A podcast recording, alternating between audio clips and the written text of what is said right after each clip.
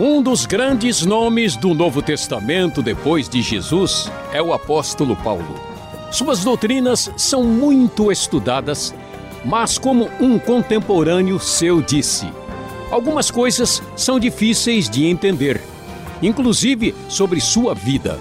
Conversando com Luiz Saião, tentaremos resolver algumas dúvidas sobre esse importante líder da igreja cristã. Pergunta do ouvinte Atílio do Acre.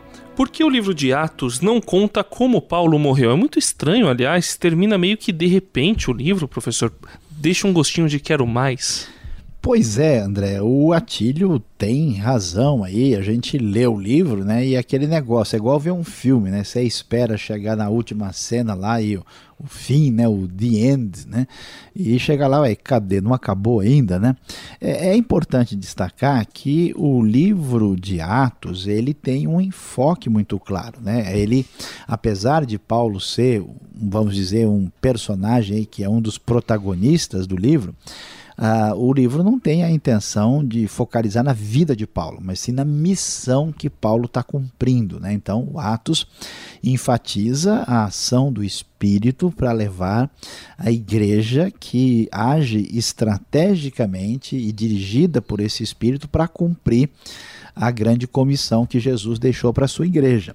Então, nesse sentido, ah, o livro vai até o final da trajetória de Lucas, Lucas que é o autor que está acompanhando Paulo, e provavelmente Lucas vai com ele até o momento em que ele vai ser preso em Roma e fica ali, muito provavelmente dos anos 60 a 62 preso em Roma. Depois disso, Uh, o livro não tem continuidade porque acabou aquele momento da viagem missionária de Paulo e o livro então se encerra ali. Se encerra de uma maneira interessante, dizendo que por causa da rejeição, né, da, vamos dizer, do, uh, de Israel enquanto nação do Evangelho, agora essa porta é aberta para os gentios. Então, Atos deixa a coisa mais ou menos assim aberta, dizendo o seguinte: olha, essa obra não acabou ainda. Ele termina assim com, com três pontinhos, né, dizendo: olha, esse espírito ainda vai soprar muito e essa obra vai atingir todas as nações. E o livro então não fecha falando sobre a morte de Paulo, porque ele não é uma biografia de Paulo, mas ele está falando como o Espírito agiu trabalhando na vida de Pedro, depois Filipe, depois Paulo, para que o evangelho atingisse aquilo que nós uh, vemos, né, que é chamado lá os confins da terra. No final do livro de Romanos, Paulo diz que planejava ir à Espanha. Ele conseguiu fazer isso, professor? Pois é, André. Veja bem, a gente vamos tentar uh, situar as coisas aqui. Né? Nós temos Paulo escrevendo isso, muito provavelmente uh, entre o final do ano 56 e o começo do ano 57. E a gente sabe, como eu acabei de mencionar, que Paulo fica preso em Roma a partir do ano 60. E, e aí, é, a pergunta é: nesses três anos deu tempo dele ir para a Espanha? Quando a gente analisa e estuda Atos, não aparece a Espanha ali. Uh, nós não temos nenhuma sinalização de que Paulo foi para a Espanha, e na verdade, dentro do roteiro de Atos, é impossível uh, localizar a Espanha, e ele não foi para a Espanha até o momento em que ele está preso. O que acontece é que, olhando para outras cartas pastorais, né, as, as cartas chamadas pastorais, nós vamos encontrar, né, ali em 1 e 2 Timóteo, em Tito, outras referências geográficas à atividade missionária de Paulo que estão fora do livro de Atos. E há uma sugestão, apenas sugestão, né, não é comprovado, uh, e essa sugestão é reforçada por uma tradição antiga de que Paulo teria sim chegado ao sul da Espanha posteriormente e que uh, isso teria acontecido então depois do ano 62, entre 63 até 66 existe a chance de Paulo ter passado por lá. Isso não está definitivamente comprovado, mas como Romanos 15 vai sugerir que é seu desejo, há uma chance significativa e, e, bastante razoável de que ele tenha conseguido chegar uh, por lá, é bastante considerável.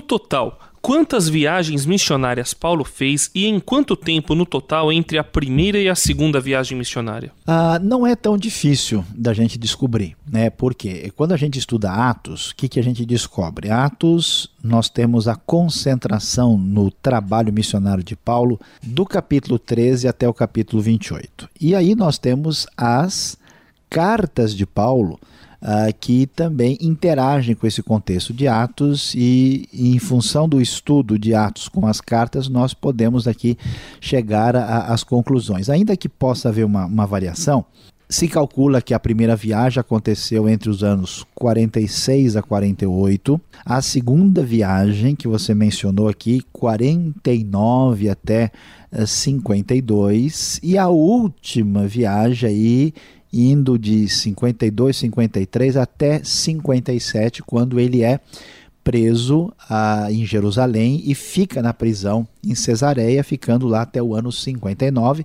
e depois no final do ano 59 ele vai para Roma, onde ele vai ficar aí no uh, na prisão entre 60 e 62. Então, essas viagens dão de 46 a 57, ou seja, 12 anos no total das três viagens missionárias mencionadas no livro de Atos. Só que, André, como nós mencionamos, é possível que Paulo tenha feito uma quarta viagem depois. Né?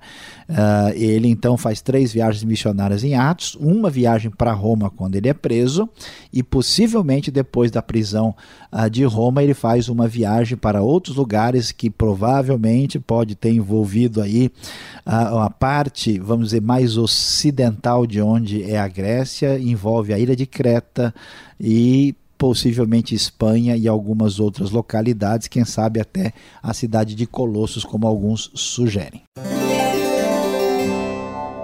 O ouvinte Alfredo da Bahia ouviu um pregador dizer que, baseado em Gálatas 1, podemos concluir que Paulo passou por um treinamento de 14 anos com o próprio Jesus ressurreto antes de começar seu ministério. Isso é verdade, professor? Explicaria ao menos o volume de suas cartas, porque ele deve ter tido bastante material nesses encontros com Jesus, né?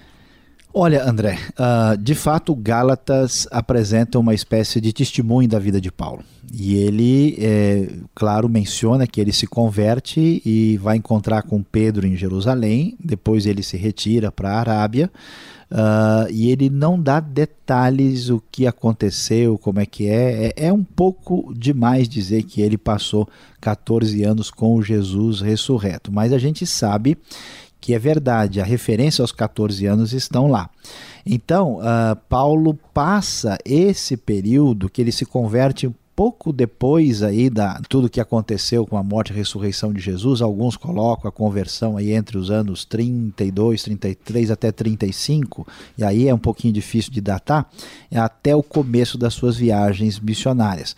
Isso é interessante porque mesmo Paulo, que foi um Paulo, precisou de muito amadurecimento, treinamento, uma vida de relacionamento e comunhão com Deus, o que nos ajuda, por exemplo, a entender que hoje a gente não pode fazer nada no reino de Deus na base do gás, né? só da adrenalina. As pessoas têm que ter uma caminhada, amadurecimento, não pode ser novo demais na fé para ter um excesso de responsabilidades. Então, de fato, Paulo passa por esse treinamento e isso, vamos dizer, explica em parte, sim, tudo aquilo que ele significava para a igreja primitiva em termos termos de orientação uh, teológica e orientação doutrinária que é colocado ali pela orientação de Deus na vida dele. Então, inclusive, André, uh, o que a gente vai uh, perceber e descobrir nesse processo, né, é que Paulo uh, teve um trabalho de Deus na sua vida pré-conversão. Né? A pessoa precisa entender isso, né? O Deus que salva você criou você.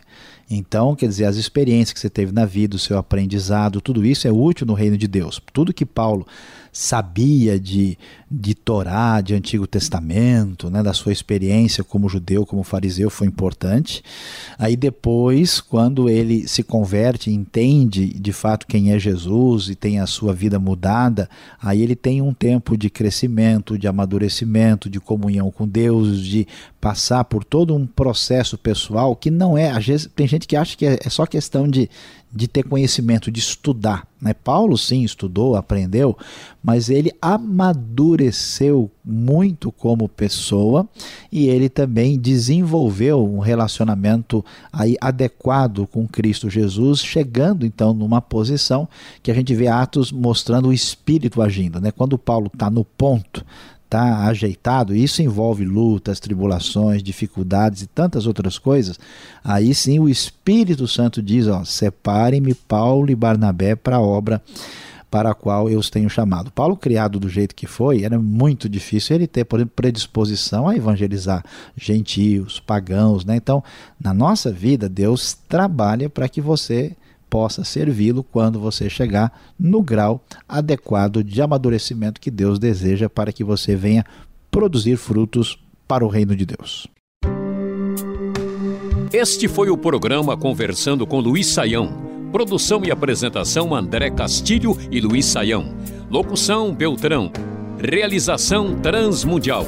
Envie você também suas perguntas para conversando@transmundial.com.br ou escreva para a Caixa Postal 18.113, CEP 04626-970 São Paulo, capital. E até o próximo programa.